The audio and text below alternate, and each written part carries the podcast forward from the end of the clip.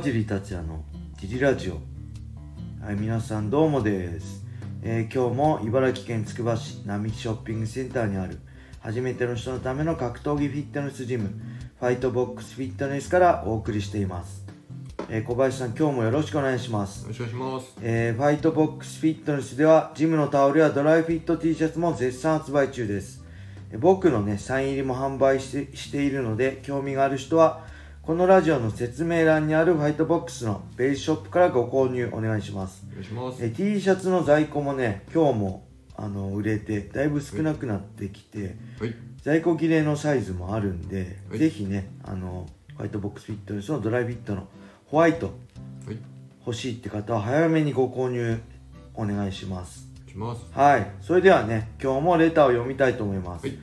えーいつもレターありがとうございます。今日のレターは、はいえー川尻さん小林さんいつも楽しいラジオをありがとうございます。えー質問ですが川尻さんは試合でリングとケージを経験されていますがはい。どちらが戦いやすかったとかありますか？はい。えーまた大きく分けてどのような違いがあるのでしょうか、はい。えーまた戦法灯もかなり変わってくるのでしょうか？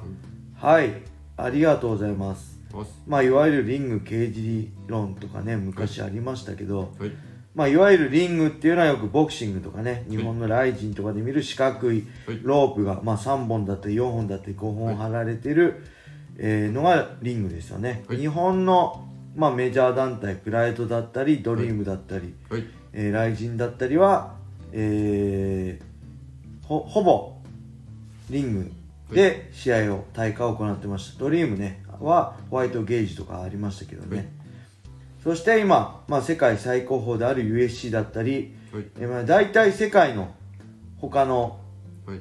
MMA っていうのはケージが多い。世界的に見ればケージが主流で、えー日本でもねシュートとかディープだったりパンクラスだったりもはい。ケージでやりつつ、えーワンもね、まあ、リングの時もあったりケージでややりつつ基本ケージで、まあ、ベラトールもケージでって、はいほとんどね世界的に主流はケージだと思いますはい。で僕 USC で何戦だろう？6戦？でストライクフォース1で、え1試合ずつで計8戦ケージでやってて、はいまあ、大体 50, 50何戦あるんですけど、はい。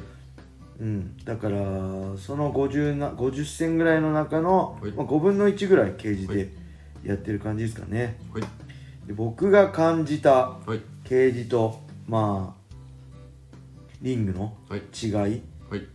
最初はね、まあ、自分がケージに上がる前はケージの方が金網に押し込めてはい。あのグラップラーは有利なんじゃないかなと思ってたんですよはい。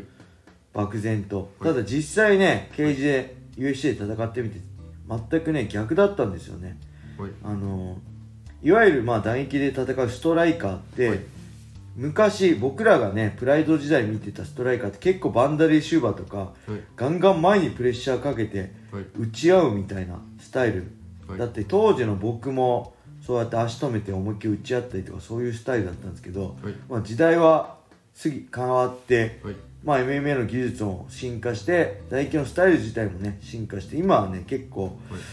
あのーまあ、どんどん前にプレッシャーかけて戦う接近的な、いまあ、インファイターより、はい。まあ、距離とかねタイミングを取りながらこうフェイントを織り交ぜて戦う。はい。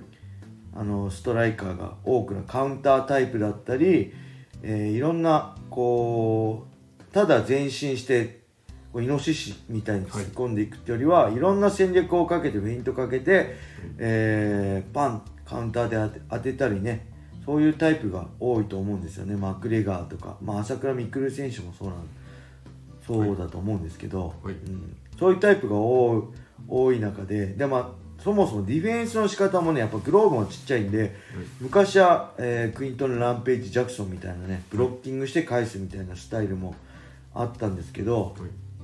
えー今ブロッキングだけじゃなくてあのーまあ本当距離取ってね、あのーパンチをブロックしても透かしてはい。でカウンター返すとかそういうスタイルも多いんではい。そうするとね、まあ、ステップとか、あのーすごい大事になってくるんですよねはい。でピンポイントに打ち抜くみたいなはい。で逆に僕らたちグラップラーは前に出て相手の距離を潰して戦いたいんで、はい。ケージだとねあの大きな円なんで角がないんですよはいそうするとね前に出続ける僕たちグラップラー対はい距離を取ってはい。自分の距離で戦いたい、えーストライカーがはい。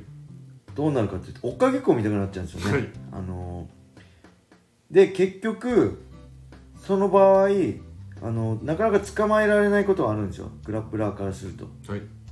角がないんで。はい。でリングの場合ははい。4つのコーナー角があるんで、まあ、グラップラーが前にプレッシャーかけ続けると距離を取りたいストライカーが、はい。まあ、もちろん左右にステップしてはい。あの距離取ろうとするんですけどで、はい。最終的にはけどコーナーがあるんでコーナーに行き着いてはい。距離が潰れてはい。あの組みつきやすくなるっていうのがはい。僕の感じた USC と、まあ、日本のリングの違いですかね、はい。なんで僕的には、はい。えーまあ、リングの方がはい。組みつきやすいかなっていうのはあります、広さはどうなんですか？広さは、はい。USC もねさ多分3種類ぐらいあるんですよね。お大きい、はい。えーケージと中くらいのケージと、はい。ちっちゃいケージ。はい。で僕がね、はい。えー2015年ジェイソン・ナイトとやった USC ラスベガス大会ははい。ホテルのねはい。メトロポリタンホテルだっけかな？の一室で大会開かれてはい。1500人ぐらいの規模の会場だったんですごい狭かったんではい。初めてねケージ試合ではい。入った時狭っと思ったのね。第一印象でした、リングチェックとかないんで日本と違ってぶっつけ本番でケージに入るんで、えこんな狭いの？と思って。はい。その前のその前戦ってきた USC のケージとは全然違いましたね。うん。であとねリングの場合ねロープの外側が存在するんですよね。で組みついた後手はロープの外まで出せるんでロックしやすいんです。うん。ケージの場合いわゆる壁と同じなんであ結構そう壁がじゃおそのケージが邪魔して手がね奥まで入んなくてはい。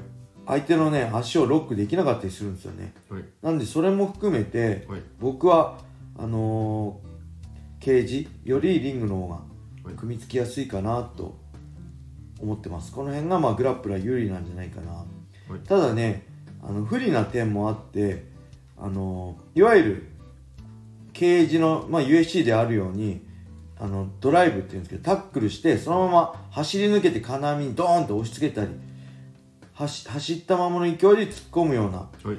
タックルに行くとはい。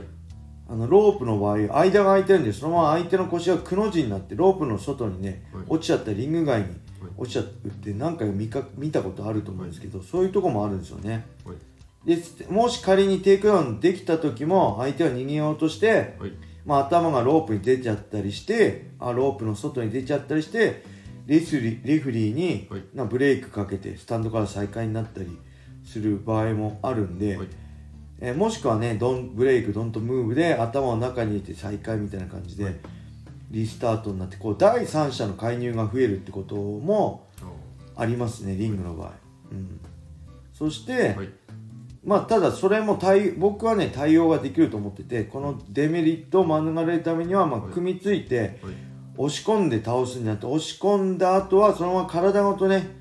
あの突っ込まずに引っこ抜くようにテイクダウンして、はい。なるべく頭の相手の頭やね体がリングの内側に来るようにねはい。コントロールしてはい。まあ戦ってました、はい。あのーリングでは、はい。ケージの場合はそのまま押し込んで引っこ抜いてもいいし、はい。まあ本当戦い方は全然違ってきますね。はい。うん。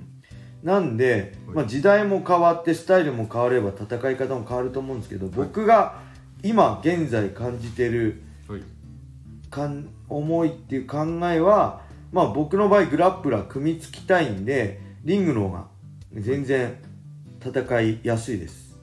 そして狭ければ狭いほど組みつきやすいしはい。え逆に打ち合いも多くなるっていう。だから多分ね畳2畳分ぐらいの狭いリングだったら、はい。自然と多分組みついてもブライクになっちゃうんで、はい。殴り合いが増えると思うんですよね。はい。そのぐらいね、あのー大きさだったり、はい。まあ、リングかケージかだったり本当あのいわゆる巌流島的なロープがない、はい。突き落としあ押し出しがあるルールとかによって、全然戦法も勝者も戦い方も変わってくるなっていうのは僕の考えです。はい。はい。そんなわけでね今日も今日はこんな感じで終わりにしたいと思います、えー皆様良い一日を。まったねー